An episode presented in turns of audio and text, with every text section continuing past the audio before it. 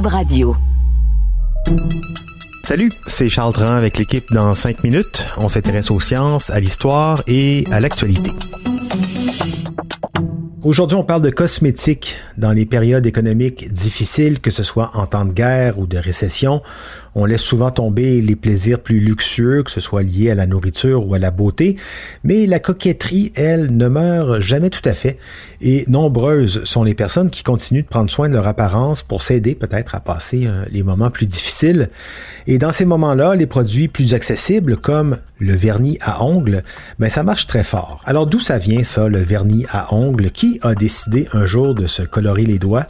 Et pourquoi? Voici Sophie Croteau. Les manucures font souvent les manchettes, entre autres à cause de la montée en flèche de ce qu'on appelle le nail art. Plus qu'un simple luxe, c'est avant tout un symbole fort de la culture afro-américaine qui célèbre sa créativité et son extravagance grâce à ses véritables œuvres d'art sur ongles. Les vernis colorés sont aussi associés à la culture queer, puisque les individus, qu'importe leur genre, les utilisent souvent pour affirmer leurs différences. Si cette mode est somme toute assez récente, l'idée de décorer ses ongles ne l'est pas et remonterait à plusieurs millénaires. On a en effet retrouvé dans des tombeaux royaux en Égypte des momies datant de plus de 5000 ans avant Jésus-Christ avec des ongles dorés et le bout des doigts teints au henné, et même entourés de plusieurs instruments ayant servi à faire des manucures. Du côté des Babyloniens, des traces datant de 3000 ans avant Jésus-Christ nous indiquent que les guerriers étaient de véritables reines de beauté. Avant chaque combat, les soldats se frisaient les cheveux et se faisaient des manucures en teignant leurs ongles avec du col ou de l'or selon leur importance. En Chine, environ à la même époque, les ongles colorés étaient une façon de signifier son appartenance à un rang et une dynastie. On utilisait un mélange de cire d'abeille, de gélatine et de blanc d'œuf pour créer le vernis, qu'on colorait ensuite avec des fleurs selon son statut social, le rouge étant par exemple réservé à la royauté. On a même retrouvé des griffes faites de cuivre et d'or et décorées de pierres semi-précieuses qui servaient à décorer les ongles de la famille royale. Il a fallu plusieurs millénaires pour que ces traditions soient transportées en Occident. En Europe, on a longtemps associé les belles manucures et les ongles propres à la classe sociale, mais ce n'est pas avant le 20e siècle que l'idée du vernis à ongles apparaît. À l'époque, les salons de manucure étaient déjà répandus en Europe et en Amérique du Nord. L'américaine Mary E. Cobb lance même une série de produits pour la maison à la fin du 19e siècle, dont la fameuse lime à ongles Emery, qui ressemble à du papier sablé double face. En 1911, une petite compagnie du nom de Q-Tex lance quant à elle un produit liquide pour enlever les cuticules sans les couper, d'où le nom Cut-X, pour couper l'excédent. Voulant élargir sa maintenant populaire gamme de produits pour la maison, Q-Tex commercialise en 1916 le premier vernis liquide transparent qui servait avant tout à protéger les ongles.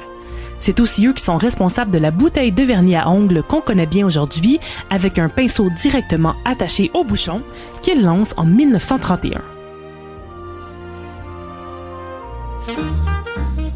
Les vernis colorés font lentement leur apparition sur le marché eux aussi, souvent avec des teintes rosées ou rouges.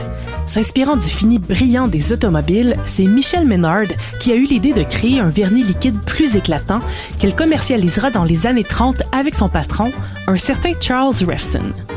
Celui-ci s'associe avec deux partenaires pour créer la marque Revlon en 1932, qui vendra plusieurs couleurs de vernis dans les pharmacies et les magasins grande surface, avant d'étendre son offre à d'autres produits de maquillage. Il faudra attendre 1957 pour qu'une nouvelle innovation apparaisse, et tout cela à cause du dentiste Frederick Slack. S'étant cassé un ongle au travail, il utilise du papier d'aluminium et de l'acrylique dentaire pour le protéger, donnant naissance au premier faux ongle. Il développera son invention avec son frère pour ensuite la commercialiser, donnant un nouveau souffle à l'industrie de la manucure. Les années 60 annoncent aussi le début du nail art, où on utilise des motifs et des couleurs de plus en plus extravagantes pour décorer ses ongles. Aujourd'hui, les ongles colorés sont partout et sont célébrés autant sur les tapis rouges qu'à la maison. Malheureusement, c'est aussi une industrie peu réglementée où des cas de trafic humain sont observés à répétition, des travailleurs vietnamiens étant forcés d'immigrer pour travailler dans des salons de manicure avec des produits pouvant être toxiques pour leur santé. En effet, si l'odeur très forte des produits pour les ongles n'est pas très dangereuse pour un usage occasionnel à la maison, elle l'est beaucoup plus pour les travailleurs qui les respirent chaque jour. Les vapeurs sont composées de plusieurs composés chimiques nocifs pour la santé, comme le méthanal, le toluène et le DBP, qui peuvent éventuellement causer des problèmes respiratoires, des dommages aux organes et même le cancer. Il est donc important de payer adéquatement pour ces services, ce qui assure généralement des conditions de travail adéquates pour la santé des travailleurs ou de tout simplement s'amuser soi-même à la maison.